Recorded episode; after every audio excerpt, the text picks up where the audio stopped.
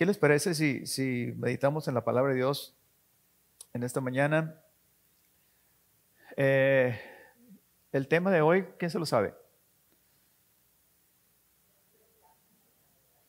Es el último de los yo soy, ¿me recuerdan? Empezamos la serie de los yo soy de Jesús y este es el último eh, de los yo soy, es el camino, la verdad y la vida.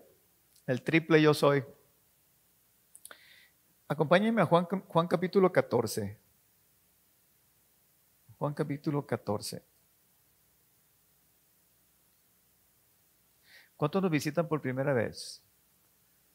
Por primera vez. Yo no he visto estos muchachos, sí los he visto. ¿No va? ¿Primera vez? Es la segunda vez. Segunda vez. ¿Es toda la familia?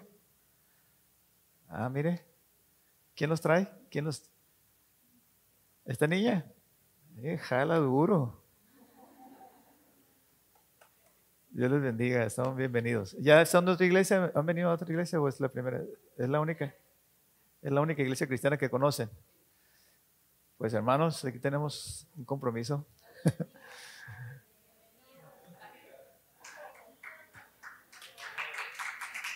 Bienvenidos. Nomás que aquí tenemos la costumbre de que cuando viene alguien así por primera vez, tiene que pasar al frente y decir algo y decir.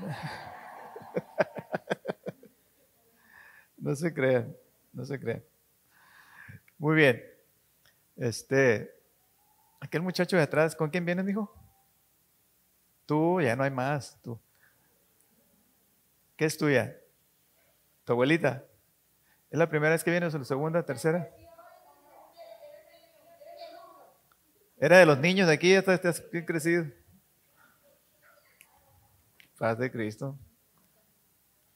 Alan, ya deja el celular. Paz de Cristo, hermano. Ah, está leyendo la Biblia. Está bien. Con ese pretexto, ahora sí todo el mundo puede usar el celular en la iglesia, hermanos. Bueno, capítulo 14 de Juan. ¿Estamos listos? Capítulo 14. No se turbe vuestro corazón ni tenga miedo. Eso todo vuestro corazón. ¿Creéis en Dios? Creed también en mí. En la casa de mi padre muchas mansiones hay. Si así no fuera, yo os lo hubiera dicho. Pero entonces voy a preparar lugar para ustedes. Y si me voy y os prepararé lugar, vendré otra vez y os tomaré a mí mismo para que donde yo estoy, vosotros estéis conmigo.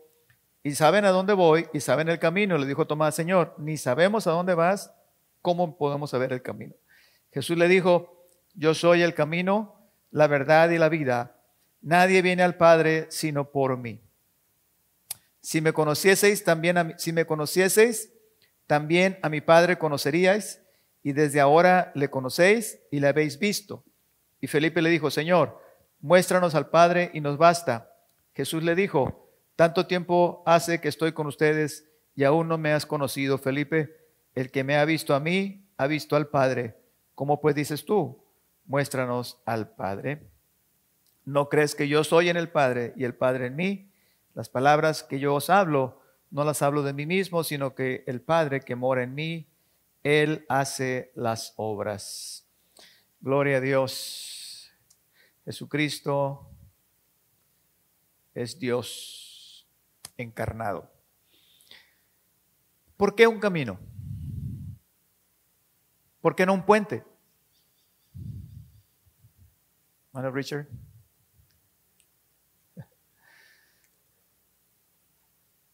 Un puente, ¡pum! Una liana, nos colgamos y llegamos al otro lado. Al Padre, llegamos. ¿Por qué un camino?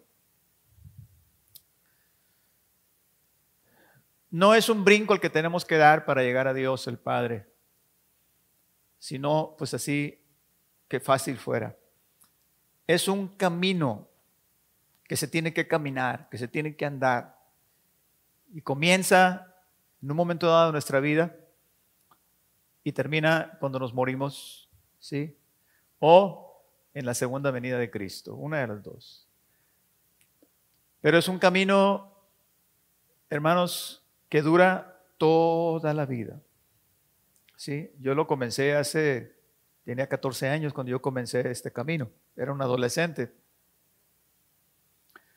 Y en mi caminar con Cristo, ¿verdad? He visto muchas cosas, mucha gente, han pasado muchas cosas, pero hasta aquí Dios nos ha ayudado. Hasta aquí estamos firmes, hasta aquí seguimos adelante esperando su venida, sea que venga o sea que nosotros vayamos a Él. Amén. Pero ya estoy en el camino. ¿Sí? Hay muchos caminos, ¿sí? Y conducen a muchas partes. Dice la palabra de Dios, hay caminos que al hombre le parecen rectos, pero su fin es camino de muerte. Los artistas tienen un camino, ¿sí?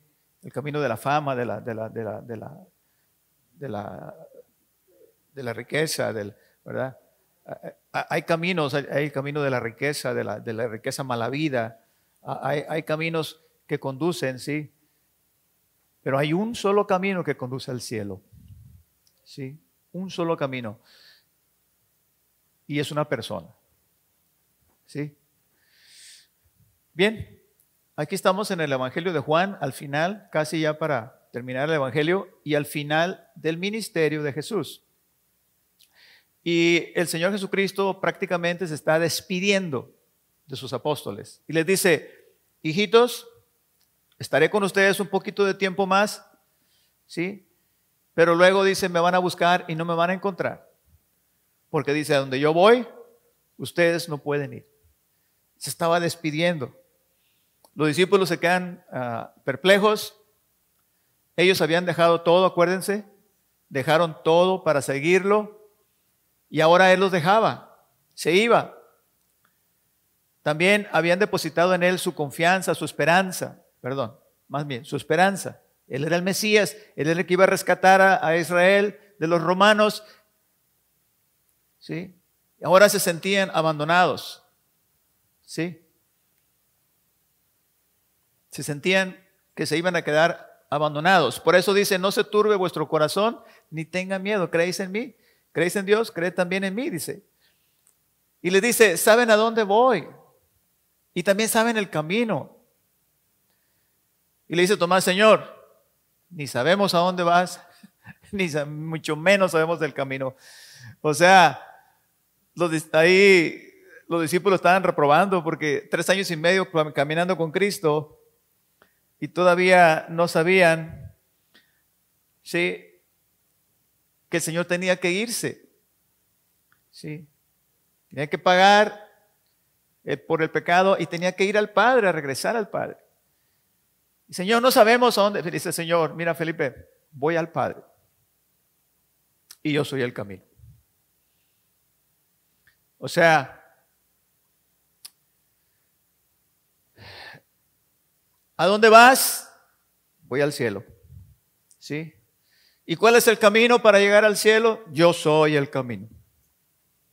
La gente cree que puede ir al cielo muy fácilmente. Eso te lo dice Televisa, te lo dice TV Azteca, te lo dice Pati Chapoy, te lo dice todos los artistas, las películas, que cuando la gente muere va al cielo.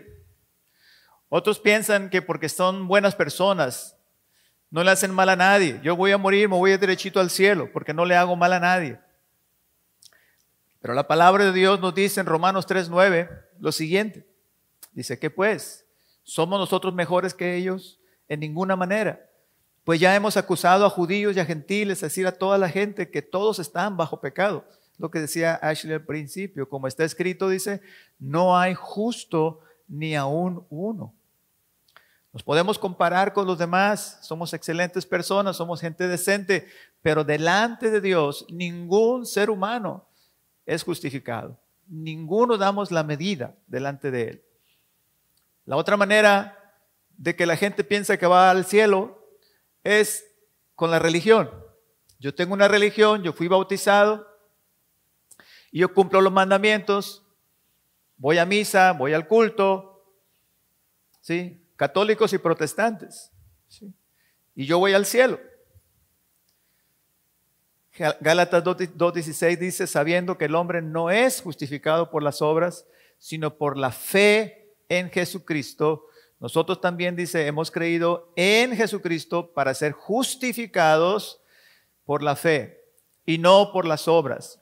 por cuanto por las obras de la ley, o sea, por la religión, nadie será justificado. O sea, por ir a la iglesia, por hacer obras de justicia, por hacer obras de caridad, por hacer cosas, nadie se va a salvar. Nadie. No hay, queridos hermanos, según las Sagradas Escrituras, otra manera de ir al Padre, sí, solamente a través de su Hijo Jesucristo. Yo no vine a condenar al mundo, dijo Jesús, sino para que el mundo sea salvo ¿sí? por mí. Él vino, ¿sí? De tal manera amó Dios al mundo que envió a su Hijo, ¿sí? Vino al mundo para conectarnos con Dios, con el Padre. ¿Ven cómo Cristo está clavado en una cruz? ¿Así? Está así, con el pie toca la tierra, con esto el cielo y con los brazos abiertos, llamando a la gente, a todos los seres humanos. Ahora, vamos a la respuesta de Jesús. ¿Por qué Jesús no dijo simplemente yo soy el camino y voy al Padre? ¿Por qué incluye verdad y vida? Simplemente porque hay muchas verdades. ¿En qué vamos a creer? ¿Qué es la verdad? La Biblia en Juan capítulo 17, verso 17 dice, santifícalos en tu verdad, tu palabra es verdad. Entonces aquí tenemos, aquí tenemos uh, la respuesta. ¿sí? Tu palabra es verdad. Pero ¿sabe qué, hermano y amigo? La palabra de Dios es una persona. La palabra de Dios, el logos, el verbo, como dice Juan, en el principio era el verbo, en el principio era la palabra, la palabra era con Dios y la palabra era Dios. ¿De quién está hablando Juan? Está hablando de Cristo. Dice, este era en el principio con Dios. O sea, el Señor Jesucristo dice, cuando le dice a los fariseos, es que antes de Abraham yo soy. ¿Sí? Porque Él era desde antes del principio, Él creó todas las cosas. El Padre dijo, vamos a hacer la luz, y Cristo dijo, sea la luz. Era el verbo, era la palabra.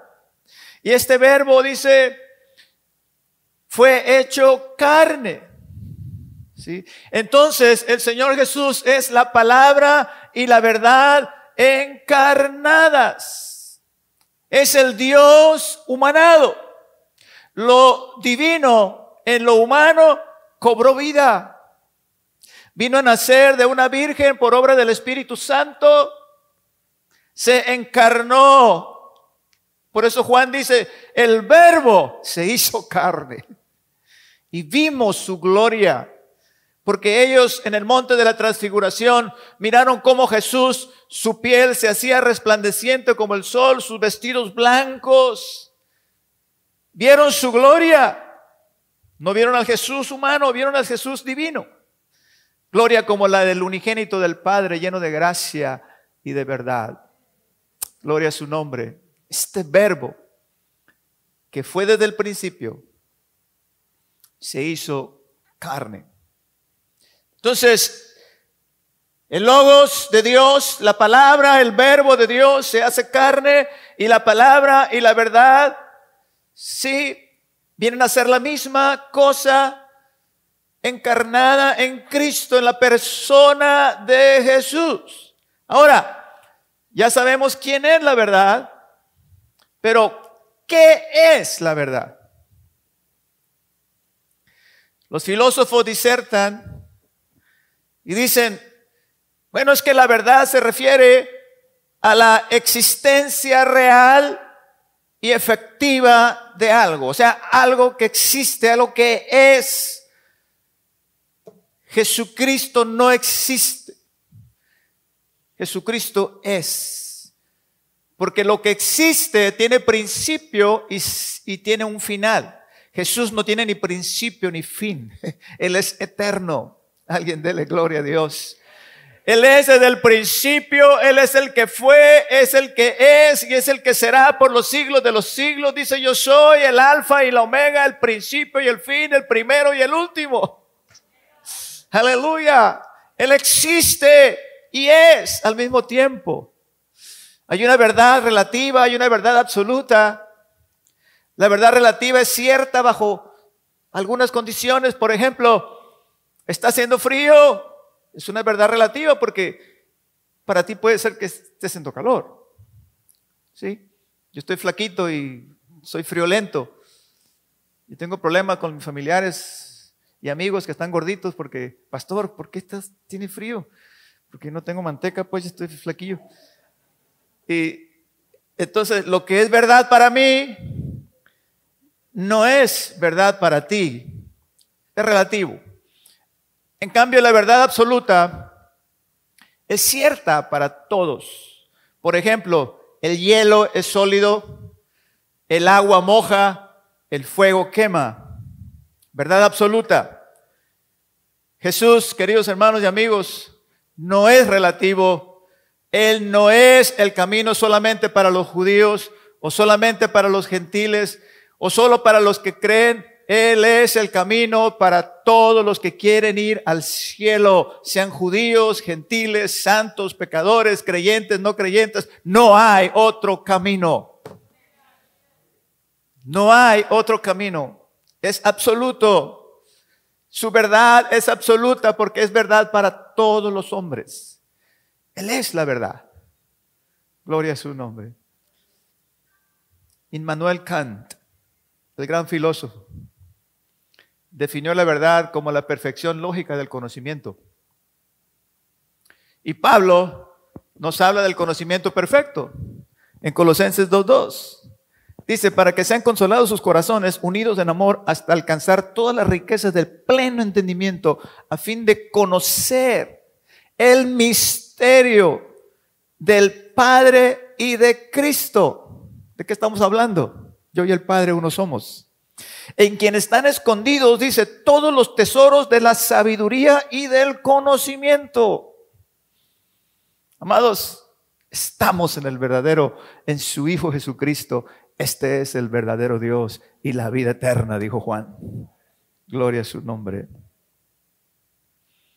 Sabemos que el Hijo de Dios es venido y nos ha dado entendimiento para conocer al que es verdadero. Y estamos en el verdadero, en su Hijo Jesucristo. Este es el verdadero Dios y la vida eterna. Gloria a su nombre. El Señor nos da vida eterna. Dice, mis ovejas oyen mi voz. Dice, y me siguen. Y yo les doy vida eterna. Por eso les digo, que ustedes son escogidos. Están aquí porque Dios los ha traído y están escuchando la voz del pastor. Y si ustedes obedecen la voz de Cristo, si ustedes empiezan a seguir a Cristo, Él les va a dar vida eterna y los va a llevar al cielo. Porque Él es el camino, Él es la verdad y Él es la vida. Y hablando de la vida, un joven se ahogaba y pedía auxilio y un anciano le escucha y fue al lugar donde se oían los gritos. Era un río. Y el viejito le dice, ¿qué te ocurre, joven? Y dice el muchacho, creí que sabía nadar y me quité el salvavidas. Y si no me ayuda usted, me voy a ahogar. Me ahogaré. En otras palabras, creí que podría, ¿sí? Con mis fuerzas, valerme por mí mismo. Me quité lo que me podía ayudar y ahora me estoy ahogando. Todos queremos vivir, pero por otro lado, no cuidamos nuestra vida. Y a veces abusamos de ella. ¿Sí? ¿Cuántos saben lo que estoy diciendo? Pero todos en el fondo buscamos seguridad, todos deseamos una vida feliz, Y todos anhelamos una vida digna de vivir. Pero ¿sabe qué? En nuestras fuerzas es muy difícil que lo logremos. Podemos lograr algunas cosas, pero Jesús dijo claramente, yo he venido, dice, para darles vida, pero no solamente una sola, no solamente, perdón, vida la que ustedes conocen, sino dice, yo he venido para darles vida, dice, y, y vida dice en abundancia. ¿Qué quiere decir esto?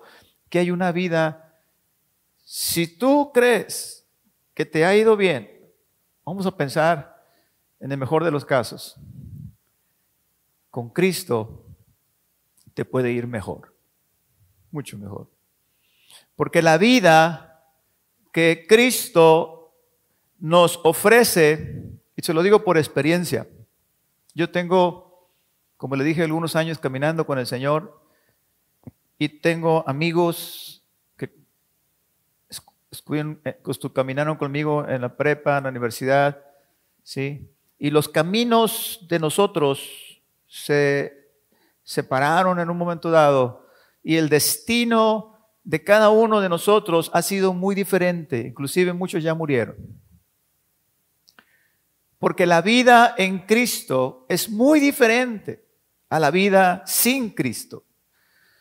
Y al principio eran burlas y eran, eran, ah, ah, mira tú, ¿por qué no haces esto? ¿Por qué no? Pero estábamos en la reunión, en la, en la cena de egresados, allá en la Universidad de Guadalajara, y se acerca mi mejor amigo y me dice, mira Fernando, me dice, no me dijo Fernando, me dijo otra cosa, ya se hablan los amigos, mira, camarada,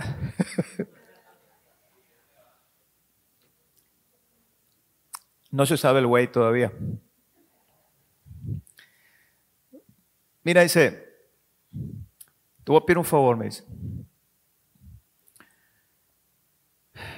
No confío en ninguno de los que están aquí, dice, los 40 muchachos que estamos aquí, éramos como en el grupo unos 30, 40. Nomás confío en ti, tú eres justo, me dijo. Y te voy a pedir que al final, como salgamos de aquí, si me sacas arrastrado de aquí, dice, me lleves a mi casa te, encargo mi vida, te confío mi... Porque él conocía mi vida, ¿sí? Y conocía la vida de los demás muchachos. Y él miraba una gran diferencia. Por eso le digo, la vida en Cristo es muy diferente. Muy diferente a la vida sin Cristo. Sí.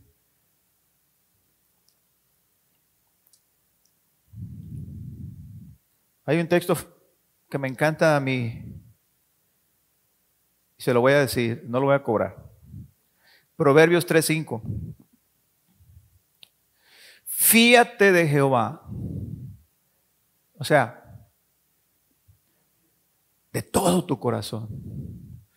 Y no te apoyes en tu propia prudencia. Reconócelo en todos tus caminos y Él enderezará tus veredas. Hay caminos que al hombre le parecen rectos, pero su fin es camino de muerte. Cristo es el camino. Cristo es la verdad. Y Cristo es la vida. Jesús no dijo, conozco un camino.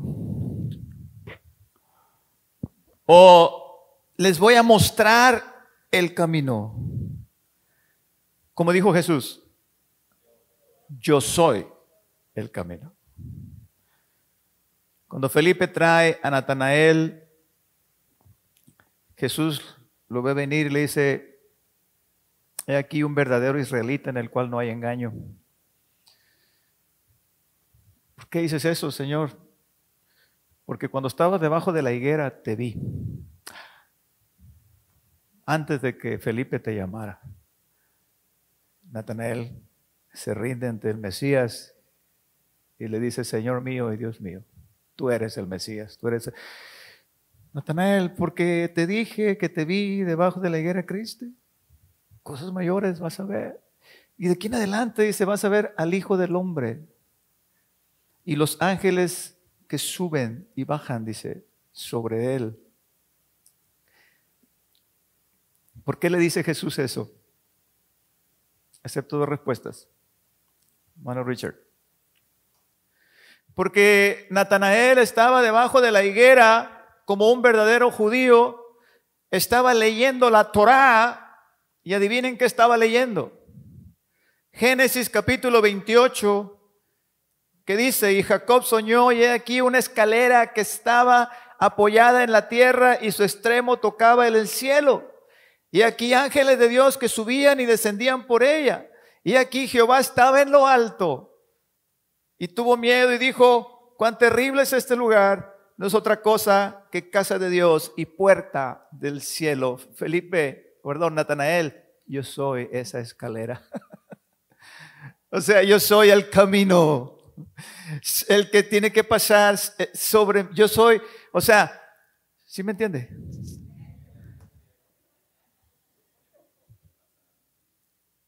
Jesús es el que une la tierra con el cielo. El que religa al hombre con Dios, de ahí la palabra religión. El que quita la enemistad con el Padre y trae la paz. Justificados pues por la fe, tenemos paz para con Dios por medio de nuestro Señor Jesucristo. Esa enemistad que Adán y Eva nos dejaron ese pecado venial, esa... Cristo lo quita. Amén. Y somos justificados, sí, por la fe en Él. Y como dice Ashley, no necesitamos hacer sacrificios. Él fue el sacrificio perfecto. ¿Sí? Antes los sacerdotes presentaban sacrificios por los pecados de todo el pueblo, sacerdocio arónico. Y eran ellos los que ligaban la tierra con el cielo. Eran ellos los que servían de pontífices, de puentes. Pero dice el escritor a los hebreos que Cristo es el más perfecto, dice, sacerdote. No igual a los sacerdotes este, los levitas y los sacerdotes de Aarón, descendientes de Aarón, del sacerdocio arónico. Dice, porque estos perecen, estos se, fueron hombres que murieron y además tenían que ofrecer sacrificios cada año. Dice, pero Cristo, estando presente, dice, eh, Él como sumo sacerdote, dice, en un templo más perfecto, es decir, un templo celestial, dice, no hecho de manos, y no por sangre de animales, dice, ni de machos ni de cerros, sino con su propia sangre, dice, entró una vez y para siempre en el lugar santísimo, en el trono de Dios, y nos dio a todos nosotros, hermanos, perdón de pecados por su sangre. Y dice, una sola ofrenda fue suficiente para hacernos a todos perfectos delante de Dios. Eso es lo que Jesús hizo, ¿sí? Y esa fue la manera en que nos unió al Padre, ¿sí? Por eso ahora todo aquel que entra por Jesús, todo aquel que cree en Jesús es salvo. Y esta es la salvación. Por eso dice Felipe, el que, ha visto, el que me ha visto a mí, dice, ha visto al Padre. Muéstranos al Padre y nos basta. Felipe, tanto tiempo que he estado con ustedes y aún no me conoces. Sí, el que me ha visto a mí, ha visto al Padre. Sí. Yo soy, yo y el Padre, dice, uno somos. ¿Creen en Dios? ¿Creéis en Dios? Cree también en mí. Yo y el Padre somos uno. La Trinidad, la Triunidad, la divinidad. El Padre, el Hijo, el Espíritu Santo. ¿Sí? Y este verbo se hizo carne. ¿Sí? Ahora tengo que regresar al Padre. ¿Sí? Entonces, sabéis a dónde voy y sabéis el camino. La pregunta es, ¿lo vamos a tomar? Íbamos una vez a salir y había varios caminos. Usted sabe cuando se divide las carreteras.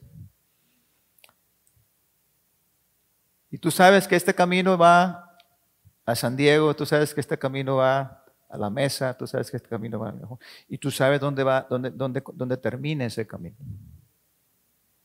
¿Sí? La pregunta es, ¿lo vas a tomar? Si no tomas ese camino, jamás llegarás a ese destino. Entonces, si sabemos que Jesús nuestro Señor es el camino al cielo, la pregunta es, ¿lo vamos a tomar?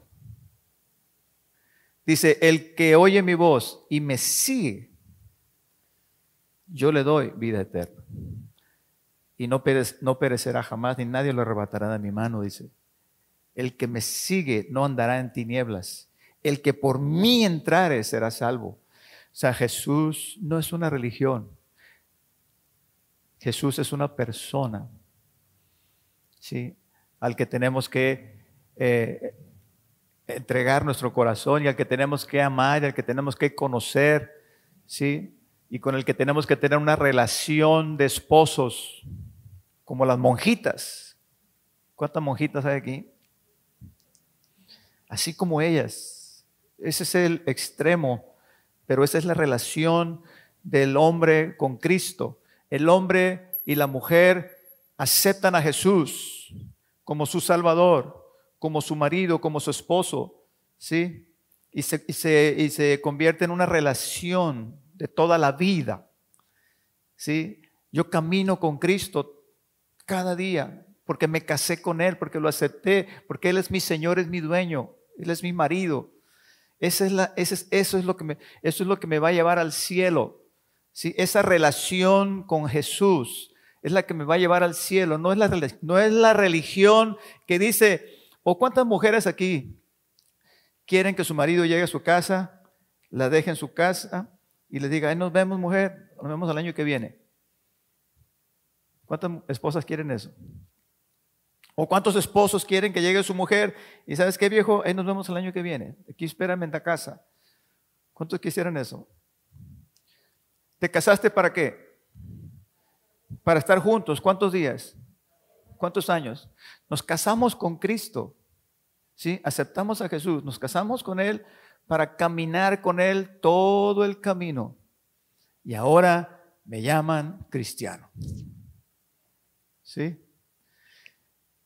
No es por obras, no es por religión, no es que si yo cumplo con esta relación, cumplo con el cura, cumplo con el padre, cumplo con el pastor, cumplo y, me voy a salvar. No. Es una relación con Cristo, vida de oración, alimento espiritual, obediencia a su palabra.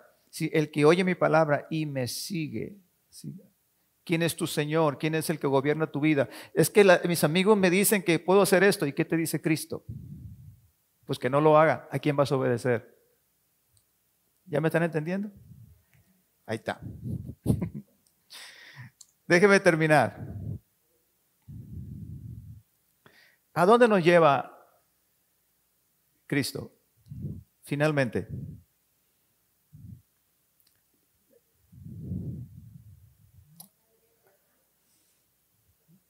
A una vida eterna.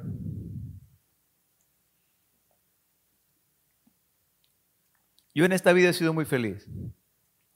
Si con esto, si esto es todo, como decía una vez, le decía, oye, ¿por qué no crees en el Señor? Mira, vamos, mira, si lo que yo te digo es, es, es mentira, está bien, tú no pierdes nada, yo no pierdo nada. Es más, salgo ganando, porque yo viví sin vicios, viví muy feliz, etcétera. Pero si lo que yo digo es verdad, entonces tú vas al infierno y yo voy al cielo.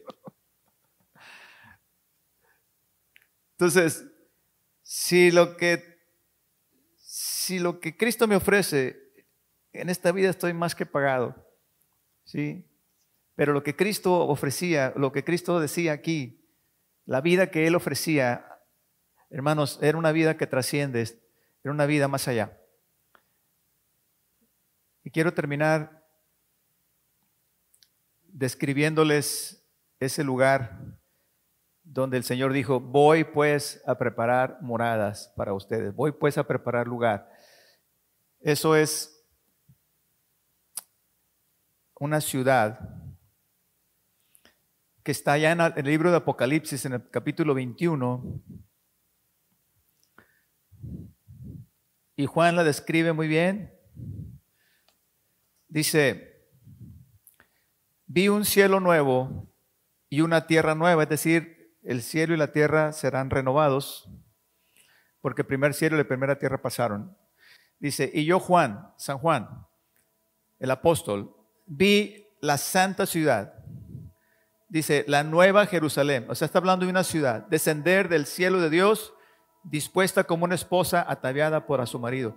Y oí una gran voz del cielo que decía, he aquí el templo de Dios con los hombres, y él morará con ellos, y ellos serán su pueblo, y Dios mismo estará con ellos como su Dios. ¿Qué quiere decir esto? que las moradas eternas, hermanos amados, no van a ser en las nubes.